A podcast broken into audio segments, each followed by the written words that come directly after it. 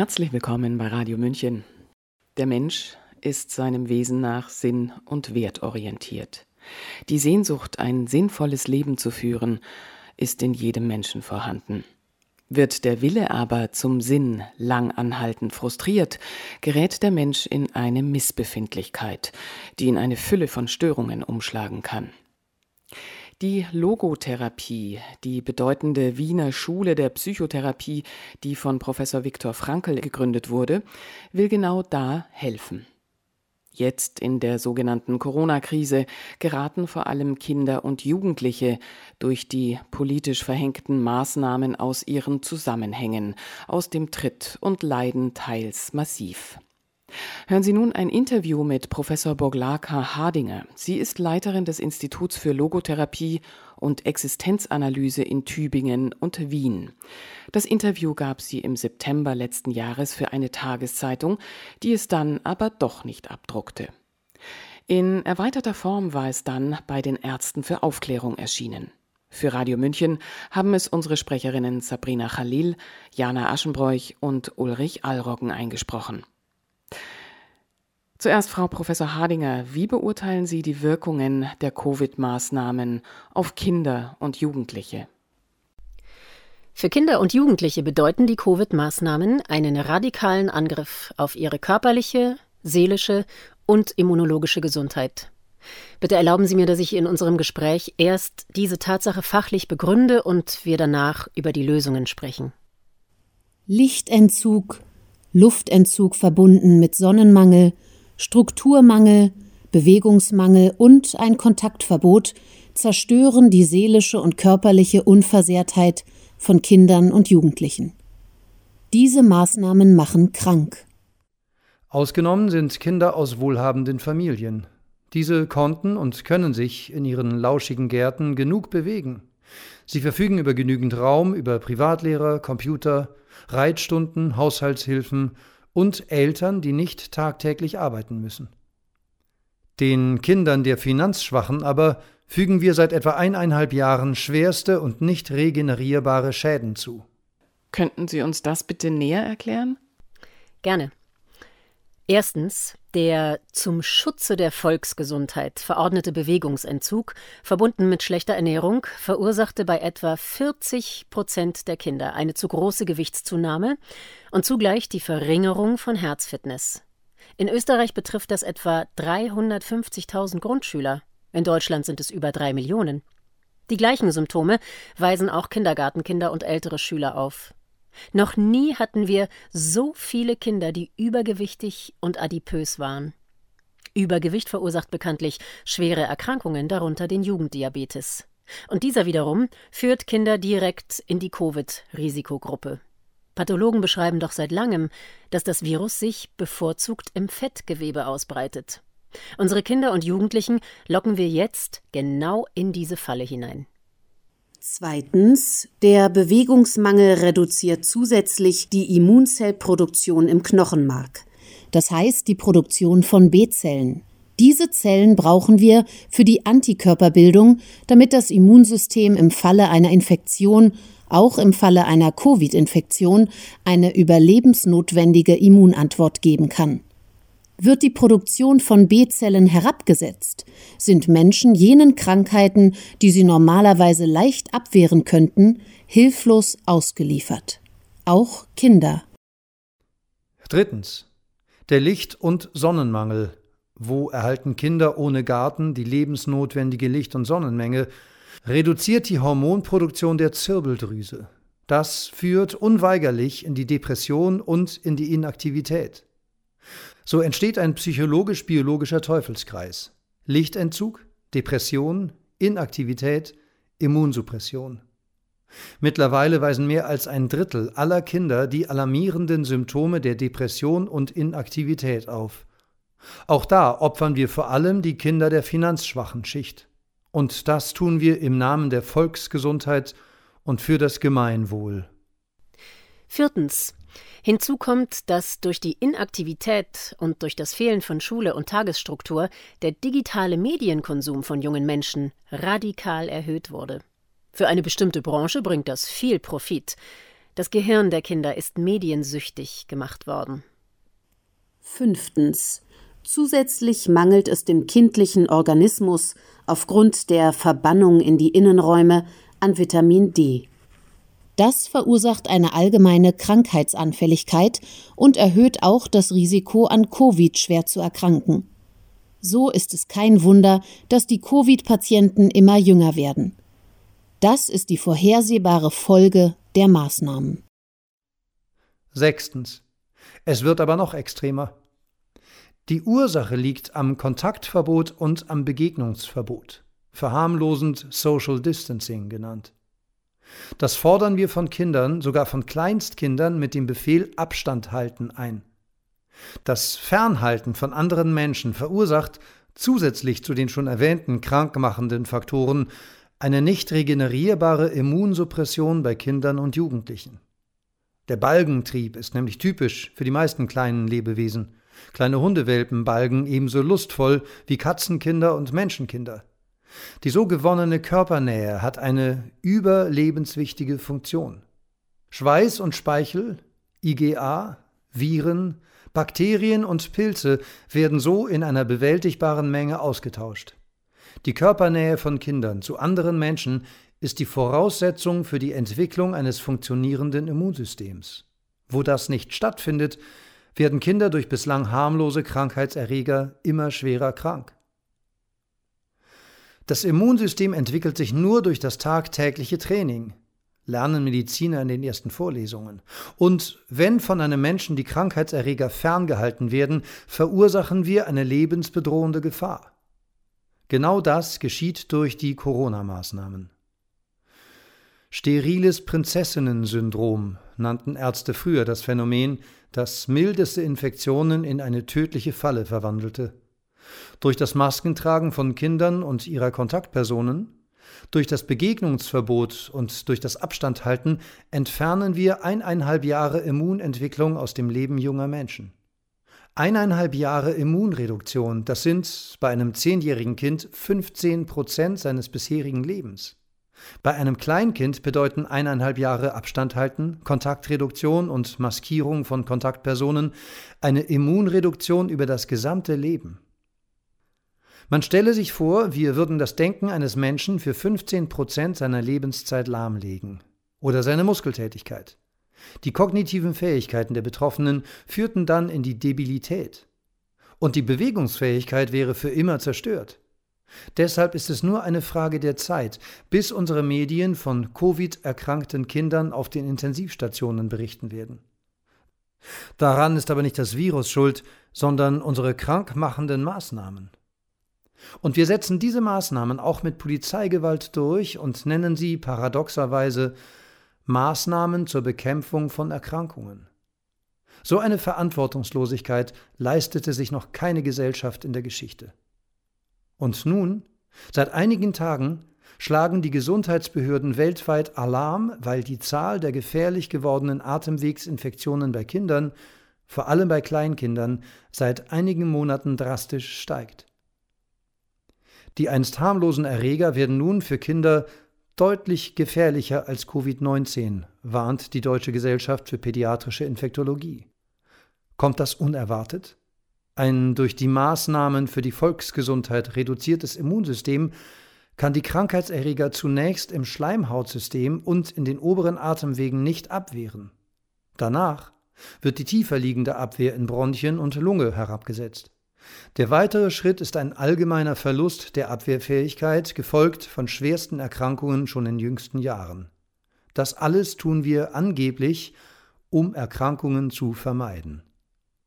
Da stellt sich schon die Frage, um wen es hier eigentlich geht. Siebtens. Die Immunschwächung der Kinder verstärken wir zusätzlich dadurch, dass wir Plastikmasken über ihre Atmungsorgane stülpen. Die Masken werden aus Plastikfasern produziert. Manche Kinder tragen diese Masken jeden Tag, acht Stunden lang oder länger. Auch in größter Hitze. Die Kinder schwitzen, sie atmen schwer und ihre Konzentrationsfähigkeit ist herabgesetzt. Sie sehen das Gesicht anderer Menschen nicht und ihr Gesicht wird auch nicht gesehen. all das verordnen wir unseren Kindern, wohl wissend, dass das durchschnittliche Sterbealter der an und mit Covid Verstorbenen bei 83 Jahren liegt. Es geht also bei all diesen Maßnahmen nicht um die Kinder. Man beachte, dass in Deutschland über 10 Millionen Kindern diese krankmachenden Maßnahmen auferlegt werden. Und hinzu kommen 4 Millionen Jugendliche. Verordnet von Politikern, beworben durch die Leitmedien, fügen wir einer ganzen Kindergeneration schwerwiegende körperliche, seelische und immunologische Schäden zu. Politik und Leitmedien begründen dies mit der Verantwortung der Kinder für die Gesellschaft. So wird vor unseren Augen ein Menschenrecht mit Füßen getreten. Das Recht, dass die körperliche und seelische Unversehrtheit eines Menschen nicht für ein Kollektiv geopfert werden darf. Achtens. Angesichts des mehrfachen Angriffs auf die Gesundheit erscheint es einem fast banal, dass Kinder aus der finanzschwachen Schicht, also die Kinder von Krankenschwestern, Kellnerinnen, Verkäuferinnen, Busfahrern und Arbeitern, auch noch eineinhalb Jahre lang von regelmäßiger Bildung ferngehalten wurden. Sie verloren den Anschluss an die Bessergestellten. Sie verloren auch die Möglichkeit eines besseren Schulabschlusses und somit die Chance, ihre Lebenssituation eines Tages verbessern zu können. Eingepfercht in eine Zwei-Zimmer-Wohnung ohne Balkon und Garten, ohne genügend Raum, Licht, Sonne und Bewegung, neben weinenden und streitenden Geschwistern, sollten Kinder und Jugendliche Distance Learning leisten wobei die Mutter lediglich ein Handy besitzt und erst am Abend von der Arbeit nach Hause kommt. Ich halte es für unverzeihlich und scheinheilig, dass diese krankmachenden Verordnungen von Politik und Vertretern der Leitmedien, also von Menschen, die privilegiert sind, in wohlformulierte, schöne ethische Worte gekleidet werden. Zum Schutze der Bevölkerung heißt es dann. Es ist ein Beitrag der Kinder für die Gesellschaft, schreibt man. Und wir lesen die Aufforderung, Kinder müssen solidarisch sein. Und wer ist eigentlich, so stellt sich die Frage, mit diesen Kindern solidarisch? Obendrein bezeichnen wir schon kleine Kinder als Treiber der Pandemie oder Superspreader. Womit wir nicht einmal eineinhalb Meter Abstand haben zu jenen dunklen Begriffen, mit denen man einst unschuldige Menschen als Schadensverursacher abstempelte, sie aus dem normalen Leben entfernte isolierte und schlussendlich bestrafte. Das klingt aber gar nicht gut. Nein, und es wird noch extremer. Denn die Plastikmasken, die wir über die Atmungsorgane unserer Kinder stülpen, bestehen aus gepressten Plastikfasern. Diese Fasern lösen sich nach einigen Stunden der Beanspruchung und werden dann bei jedem Atemzug in die Lunge inhaliert. Das Meer braucht 300 Jahre, bis es die Plastikfasern einer Atemschutzmaske abbauen kann. Die Lunge eines Menschen kann sie überhaupt nicht abbauen. Und die Lunge eines Kindes schon gar nicht. So verursachen die Plastikfasern die gleichen nicht heilbaren Deformationen in der Lunge wie die ebenso nicht abbaubaren Asbestfasern. Bei diesen waren die Folgen Lungenschwäche, Entzündungen, Vernarbungen und Krebserkrankungen. Das entsteht natürlich nicht im Handumdrehen, sondern schrittweise und schleichend. Eine Kinderlunge, in die Plastikfasern aus der sogenannten Atemschutzmaske inhaliert werden, verliert die Fähigkeit, Krankheitserregern Widerstand zu leisten. Auch gegen Covid wird sie machtlos. Auf den nun folgenden Bildern sehen Sie die Plastikfasern an der Innenseite dreier FFP2-Masken. Sie sind zertifizierte Atemschutzmasken und wurden von Schulkindern einige Tage lang getragen. Die Mikrofasern lösen sich und werden in die Kinderlunge eingeatmet. Bitte betrachten Sie genau die Innenseite dreier Plastikfasermasken, die jeweils von einem Kind getragen wurden. Ich habe die Aufnahmen etwas vergrößert. Diese Masken will unsere Regierung ab Herbst sogar maßgeschneidert für Kinder erzeugen, damit wirklich kein Lüftchen von der Seite zur Kinderlunge kann. Alle Aufnahmen stellen zertifizierte FFP2-Masken dar, die von unseren Virologen sehr gute Bewertungen erhielten legen die Bewertungsgremien doch viel Wert darauf, dass unsere Kinder so wenig Atemluft wie möglich ausatmen. Was sie einatmen, spielt keine Rolle. Das zeigen die Aufnahmen eindeutig. Sie können aber auch selber einen Test machen. Reiben Sie die Innenseiten einer Plastikfasermaske einige Sekunden lang aneinander. Das simuliert den Zustand nach ein paar Tagen Maske tragen. Sehen Sie anschließend die Innenseiten mit einem Vergrößerungsglas an. Das, was Sie sehen, atmet ein Kind in seine Lunge ein. Die sogenannten OP-Masken der Chirurgen sind übrigens nicht so vollgestopft mit Plastikfasern und der Chirurg muss sie trotzdem alle eineinhalb Stunden wechseln. Manche Kinder und auch ihre Eltern aus den benachteiligten Familien tragen dieselbe Maske mehr als einen Monat lang. Und das sind die Masken, die gefüllt sind mit Plastikfasern, wie auf den Bildern zu sehen ist. Lichtentzug, Luftentzug, Bewegungsentzug und Bildungsentzug, verbunden mit Begegnungsverbot und Sonnenmangel, zerstören die körperliche, seelische und immunologische Gesundheit unserer Kinder. Die Plastikfasermasken, die wir vor ihre Atmungsorgane spannen, verstärken diese Wirkung. Was antworten wir, wenn diese Kinder uns eines Tages fragen, warum habt ihr uns das angetan? Natürlich greifen diese Maßnahmen die Gesundheit aller Menschen an. Am stärksten schaden sie aber Kindern, die in benachteiligten Familien leben. Und sie machen immerhin ein Drittel unserer Gesellschaft aus.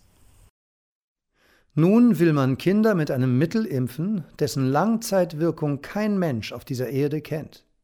Das betonen selbst die Impfhersteller in den Verträgen mit unserer Regierung, weshalb sie auch keine Haftung für entstandene Folgeschäden übernehmen werden. Natürlich schützt die Impfung das Leben vieler Menschen, vor allem das Leben von Menschen in den Risikogruppen. Aber wir wissen nicht, ob sie nicht ähnliche schwere Behinderungen bei Kindern verursacht, wie die vor einigen Jahren ebenso per Notfallzulassung eingeführte Schweinegrippeimpfung. Wir wissen auch nicht, ob Kinder in eine endlose Impfspirale hineingezogen werden. Und wir wissen auch nicht, wie viele Menschen, vor allem wie viele junge Menschen, durch die Impfung von schweren Nebenwirkungen bis hin zum Verlust ihres Lebens betroffen sein werden. Noch einmal möchte ich hier auf das Menschenrecht verweisen, dass die seelische und körperliche Unversehrtheit einer Person nicht für ein Kollektiv geopfert werden darf. Denn auch bei der Impfung geht es nicht um die Kinder. Es geht um uns selbst. Erinnern wir uns daran, dass das Durchschnittsalter der an und mit Corona Verstorbenen bei 83 Jahren liegt. Und die meisten Kinder merken eine Infektion gar nicht. Es geht darum, dass wir, die alternden Wohlstandsintellektuellen nicht an Corona sterben, sondern an Herzinfarkt, Schlaganfall oder Krebs. Zitat Es gibt Mittel, die auch den heiligsten Zweck entweihen. Zitat Ende, mahnte der jüdische Arzt Viktor Frankl. Genau da stehen wir. Eine alternde Gesellschaft versündigt sich soeben an ihren eigenen Kindern. In Deutschland haben die Corona-Maßnahmen die Zahl der Millionäre auf eineinhalb Millionen Personen erhöht. Die Wohlhabenden sind die Nutznießer der Situation. Ihr Vermögen stieg wie nie zuvor. Als vor einigen Tagen bekannt wurde, dass den Bediensteten der Berliner Charité der Impfstoff das dritte Mal innerhalb von sechs Monaten gespritzt werden muss, und die Impfung vielleicht in eine Endlosschleife mündet, vervielfachten sich die Geldwerte der Impfaktionäre noch einmal. Viele der neuen Millionäre sitzen im Parlament, in den Medienhäusern oder im Ratgeberclub der Regierung. Sie kaufen, für sich lukrativ, Impfstoffe ein oder Masken oder Tests oder die entsprechenden Aktien. Auf der anderen Seite verarmen immer mehr Menschen durch die Maßnahmen, Sie resignieren und werden immer kränker. Die Psychiatrien haben keine Kapazitäten mehr für Kinder. Und die Zahl der misshandelten und missbrauchten Kinder ist so hoch wie nie zuvor. Die Menschen aber, die gegen diese Situation ankämpfen, werden diskriminiert, verunglimpft, manche verlieren ihre Arbeit und ihre Existenzsicherung. Die unangepassten Meinungen und Personen entfernt man im Handumdrehen aus Medien und Öffentlichkeit. Kann so eine gute Diskussion entstehen, eine Suche nach Alternativen, die auch das Wohl der Kinder und der finanzschwachen Menschen im Blick hat und nicht nur das eigene? Die Spartaner sind in die Geschichte eingegangen, weil sie ihre körperlich schwachen Kinder für das Gemeinwohl opferten. Sie begründeten es mit der Verantwortung für die Gemeinschaft. Könnte es sein, dass unsere alternde Gesellschaft, angeführt von den Wohlstandsintellektuellen, gerade in die Geschichte eingeht, weil sie ihre finanzschwachen Kinder für die Gesellschaft opfert? Müssten wir jetzt also von einer verlorenen Generation sprechen? Das sollten wir nicht tun. Erstens würde dieser Begriff eine selbsterfüllende Prophezeiung auslösen und dadurch würden wir uns noch mehr schuldig machen. Zweitens schaden die Corona-Maßnahmen nicht allen. Die wohlhabende Schicht kann auch im Blick auf ihre Kinder ziemlich tiefenentspannt sein. Und drittens suggeriert dieser Begriff, dass die Situation schon vorüber ist. Nein, sie ist nicht vorbei. Sie passiert jetzt vor unseren Augen. Während Philosophen in Talkshows über die Frage lamentieren, ob man Gesetzen gehorchen sollte oder eher nicht, während Psychologen darüber plaudern, ob in den nächsten Jahren die eine oder die andere Therapie vorteilhafter wäre, und Politiker um die Frage feilschen, ob sie 15 oder 20 Euro pro Kind für spätere Therapien zur Verfügung stellen, geschieht das große Unrecht. Das aber bedeutet, dass wir jetzt handeln und jetzt eine Kurskorrektur durchsetzen müssen. Die meisten benachteiligten Menschen verfügen nicht über die rhetorischen Fähigkeiten eines Journalisten und sie verfügen auch nicht über die Redenschreiber unserer Politiker. Sie fühlen sich ohnmächtig und ausgeliefert, und das sind sie auch. Natürlich ist vorauszusehen, dass diese Ohnmacht eines Tages in Gewalt umschlagen wird. Umso mehr ist es unsere Aufgabe, dass jeder von uns, den dieser Zustand schmerzt, sich für eine Veränderung einsetzt in Wort, Schrift oder Tat. Auch dann, wenn man für den Einsatz nicht immer Beliebtheitswerte erhält. Und was können wir tun? Lassen Sie uns die Vorschläge in acht Punkten zusammenfassen. Erstens. Nehmen wir den jungen Menschen die Plastikmasken vom Gesicht. Führen wir sie wieder ans Licht, an die Sonne. Führen wir sie wieder zueinander. Lassen wir sie wieder im Freien laufen, springen und miteinander raufen verzwecken wir sie nicht für uns durch die krankmachenden Corona-Maßnahmen und auch nicht durch die Impfung. Zerstören wir nicht ihre seelische, körperliche und immunologische Gesundheit. Wenn jemand das schon nicht aus Barmherzigkeit tun will, so sollte er bedenken, dass wir in einigen Jahren genau auf diese jungen Menschen angewiesen sind. Zweitens nehmen wir zur Kenntnis, dass das Einzige und das Beste, was wir im Augenblick gegen das Virus haben, unser Immunsystem ist.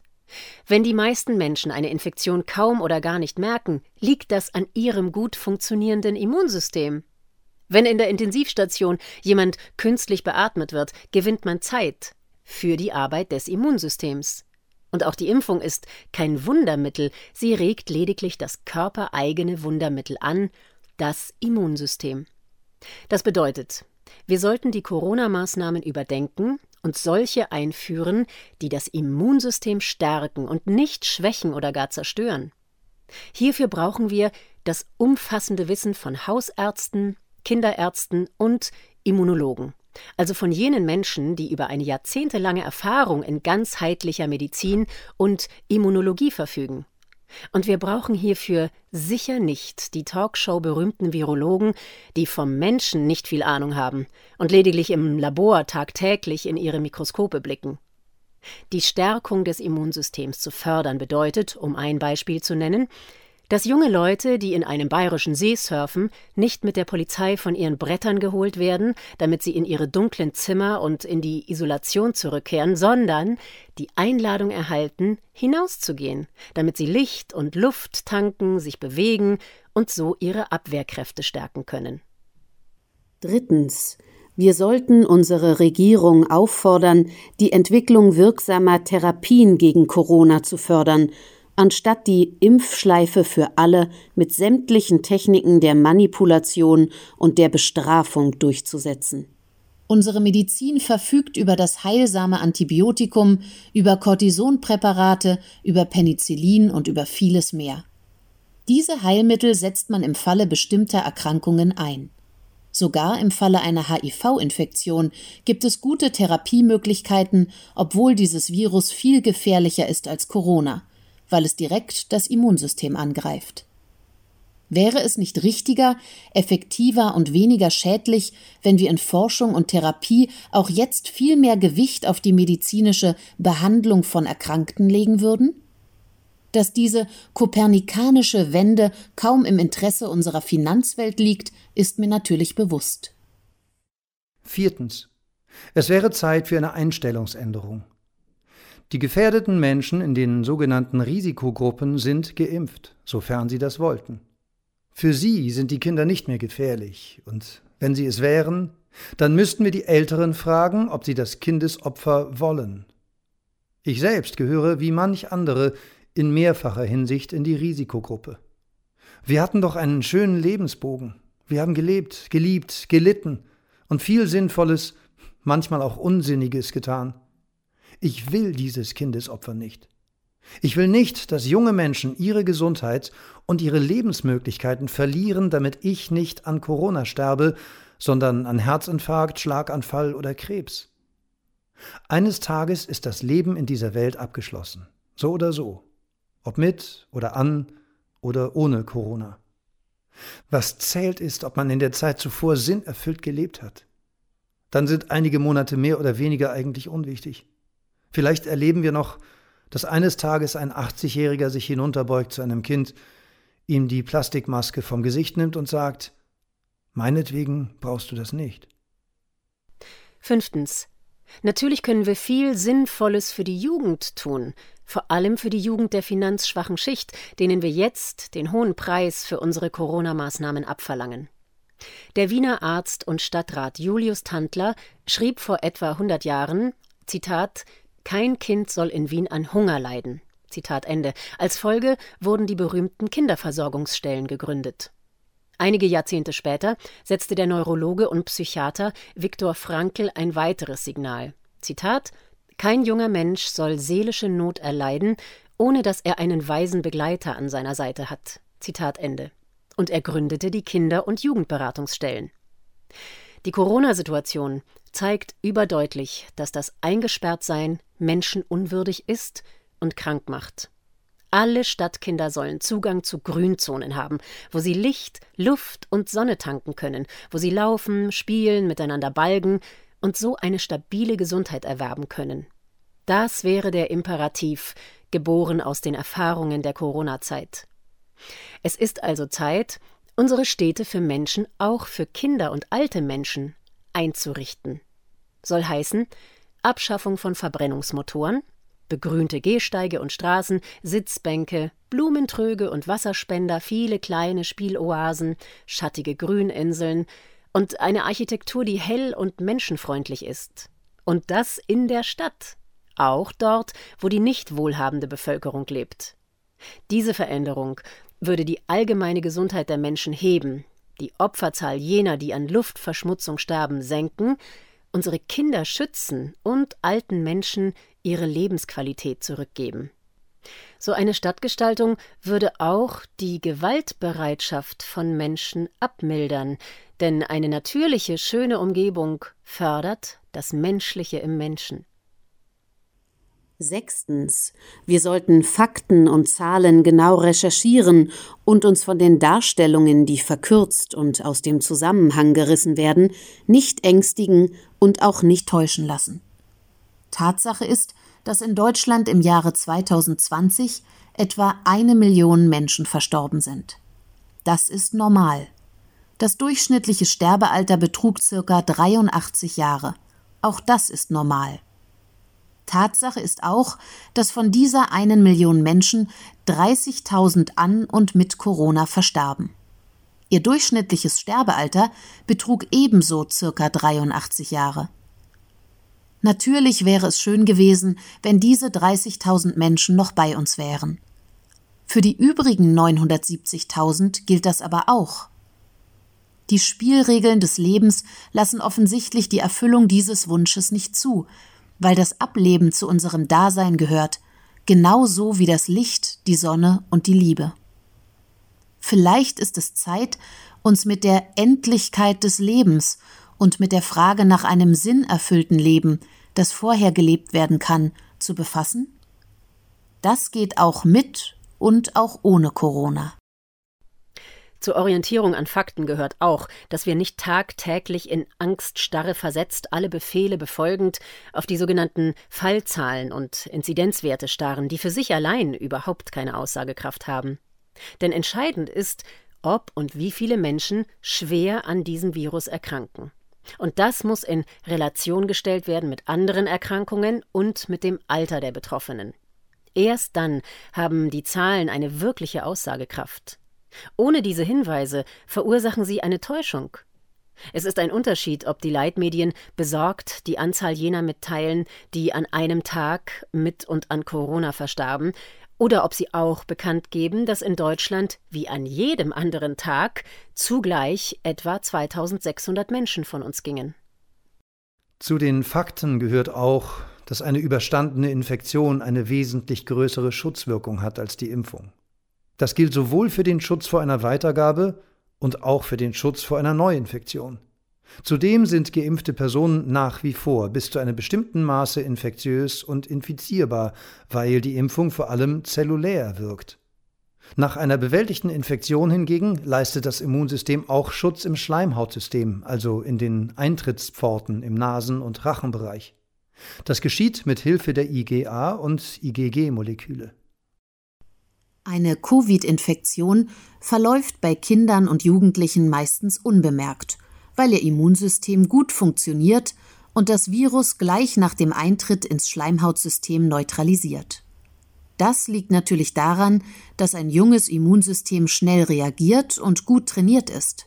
Aber nur so lange, bis das Maskentragen, der Licht- und Bewegungsentzug und die Kontaktverbote das lebenswichtige Immuntraining nicht abschaffen. Auch zeigen Immunstudien, dass frühere Infektionen mit anderen milderen Coronaviren, die lediglich eine Erkältung verursachten, die jetzigen Varianten neutralisieren können. Hier spielt natürlich wieder einmal das Immuntraining die Schlüsselrolle. Wir wissen auch, dass Kinder nur äußerst selten schwer an Covid erkranken. So widerspricht es allen ethischen Kriterien, sie in eine Impfschleife zu zwingen mit einem Mittel, von dem niemand weiß, wie oft es gespritzt werden muss und was seine Langzeitfolgen sind. Noch einmal rufe ich in Erinnerung, dass der Impfstoff gegen die Schweinegrippe, ebenfalls notzugelassen, bei vielen Kindern, Jugendlichen und jungen Erwachsenen eine lebenslange schwere Behinderung verursachte. Tatsache ist auch, dass wir mit dem Coronavirus ebenso wie mit vielen anderen Viren auch in Zukunft leben werden. Gegen ein Naturphänomen den Krieg auszurufen, um es zu besiegen, wie es bei uns immer wieder heißt, zeugt von zu viel Überheblichkeit und von zu wenig Wissen. Wir Menschen können Naturphänomene in lebensdienliche Richtungen lenken, wir können gut auf sie vorbereitet sein oder uns schützen. Wir können auch im Einklang mit ihnen leben. Das geht aber gegen ein Naturphänomen die Kriegserklärung auszurufen, ist lächerlich und darüber hinaus auch unglaubwürdig. Wenn aber in einem Land wie in Deutschland mit über 80 Millionen Einwohnern 5000 Intensivbetten für Corona-Patienten ein alarmierendes Problem darstellen, dann sollte die Polizei nicht jene, die gegen die Corona-Maßnahmen demonstrieren, verprügeln, sondern die zur Verantwortung ziehen, die für diesen Mangelzustand verantwortlich sind, weil sie seit Jahren das Gesundheits- und Krankheitswesen als Kapitalvermehrungsstelle benutzt haben. Es widerspricht allen ethischen Kriterien, Kindern und Jugendlichen Schuldgefühle einzuimpfen, weil sie miteinander gefeiert, getanzt, gelacht haben und danach positiv getestet wurden. Sie wegen des Nicht-Geimpftseins moralisch herabzusetzen, sie aus wichtigen Lebensbereichen zu entfernen, sie zu mobben und zu bestrafen, das heißt heutzutage mit Negativreizen zu versehen, löst gerade eine verzweifelte Reaktion aus. Junge Menschen infizieren sich absichtlich mit Covid, um so von unserer Regierung die Erlaubnis auf ein normales Leben zu erhalten. Wenn Gesetze solche Folgen haben, können wir nicht mehr von einer Demokratie sprechen. Auch dann nicht, wenn die entsprechenden Maßnahmen mit ethischen Worten aufgehübscht werden. Siebtens.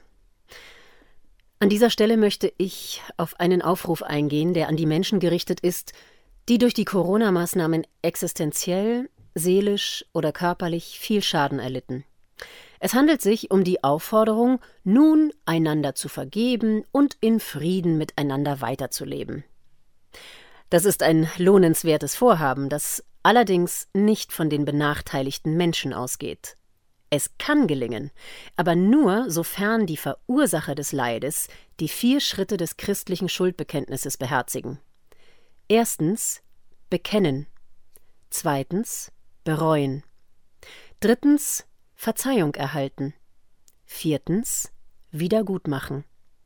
Diese vier Schritte entsprechen einem psychischen Prozess für den Fall, dass Menschen heil aus einer schuldbesetzten Situation herauskommen wollen.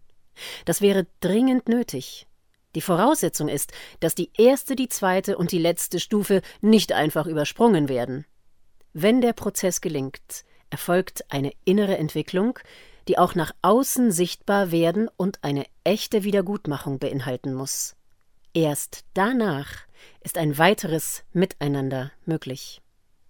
Achtens. Vielleicht gibt es auch, ausgelöst durch die Corona-Krise, einen Entwicklungsschritt in der größeren Welt.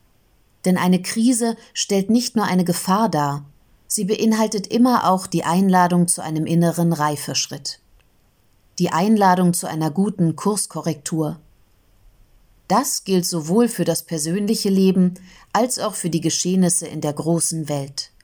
Vielleicht löst die Corona-Krise eine kopernikanische Wende in unserer Außenpolitik aus. Vielleicht beginnen immer mehr Menschen auf eine Kurskorrektur in der deutschen Außenpolitik zu pochen. Das bedeutete zum Beispiel, dass unsere Regierung aufgrund neuer Einsichten keine Kriegsschiffe mehr gegen China entsendet, dass sie keine Killerdrohnen an Russlands Grenzen stationiert und keine Putschversuche dort unterstützt, wo Öl und Gas zu finden sind, weil sie einsieht, dass die Krisen und Bedrohungen, mit denen wir Menschen in unserem Jahrhundert kämpfen, nicht mit Waffen, nicht mit Aufrüstung und auch nicht mit immer neuen Feindschaften zu bewältigen sind.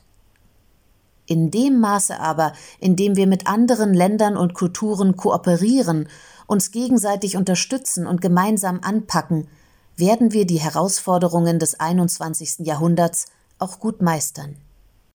Freundschaften wachsen bekanntlich nicht durch bürokratische Vorschriften, nicht durch Sanktionen und auch nicht durch Drohungen, vielmehr durch die Erfahrung, dass Menschen sich füreinander interessieren, einander auf Augenhöhe begegnen und bereit sind, das Leid des anderen zu lindern oder gar zu beheben.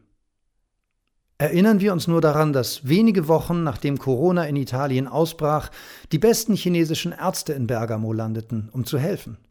Russland mit 14 Sonderflugzeugen Beatmungsgeräte, Masken, Sauerstoff und ein ganzes Containerspital hintransportierte und sogar aus einem der ärmsten Länder der Welt, aus Kuba, 40 große, gut gelaunte Pfleger aus dem Flugzeug stiegen, um kräftig mit anzupacken.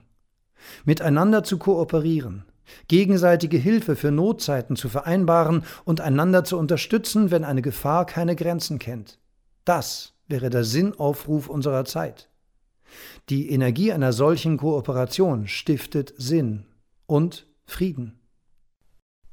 Vielleicht erzählen wir eines Tages unseren Enkelkindern, dass uns damals Naturkatastrophen wie Waldbrände, Hochwasser, Dürre und eine Viruspandemie zwangen, andere Länder nicht mehr als Feinde anzusehen, sondern als interessante Gesprächspartner, die uns zur Seite stehen, wenn wir in Not geraten, und denen wir zur Seite stehen, wenn sie in Not geraten. Durch ein gutes Miteinander können erstklassige Teams rechtzeitig dort helfen, wo die Welt gerade im Argen liegt. Beim Feuerlöschen in der Türkei oder in Griechenland, beim Hochwasser in deutschen Dörfern oder an einem tschechischen Fluss, nach einer Explosion in einem arabischen Land oder in China.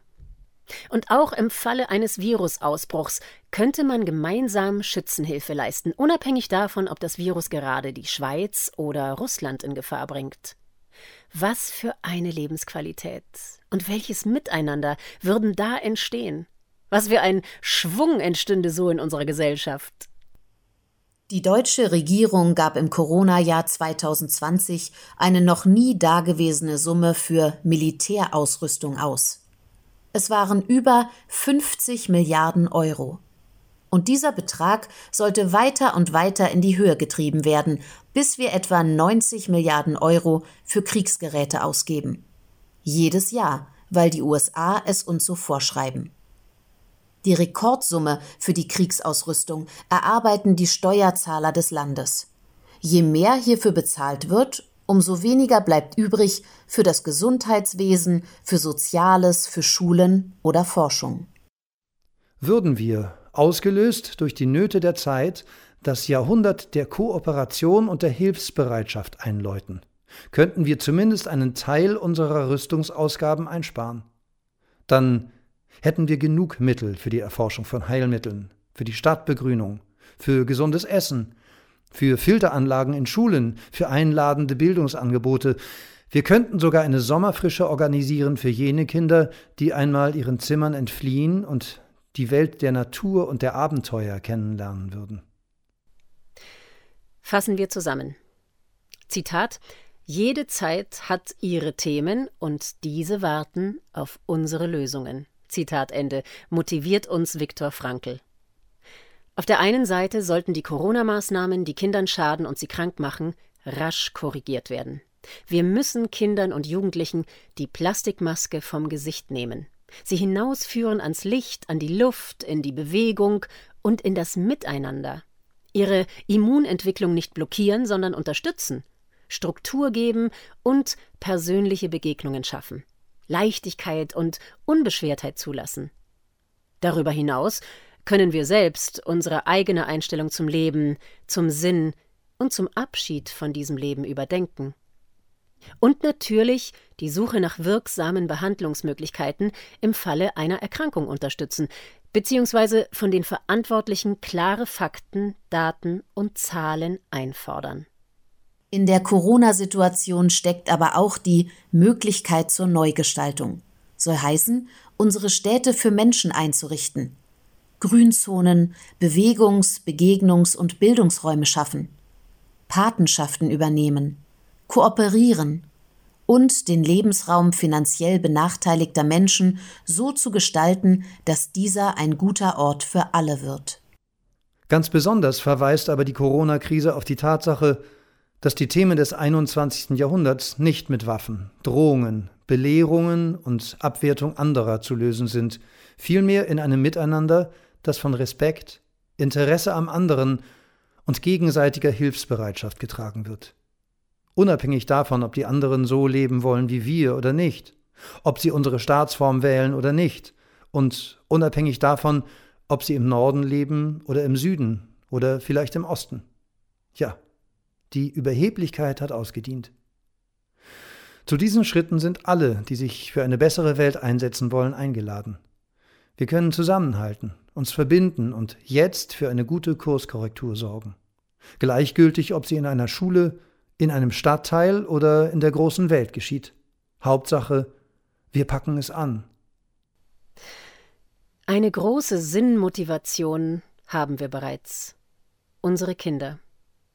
Und noch eine. Die Sehnsucht nach einer helleren Zukunft in einer gemeinsamen Welt. Sie hörten ein Interview mit Professor Dr. Boglaka Hardinger, Leiterin des Instituts für Logotherapie und Existenzanalyse in Tübingen und Wien. Gesprochen von Sabrina Khalil, Jana Aschenbroich und Ulrich Alroggen.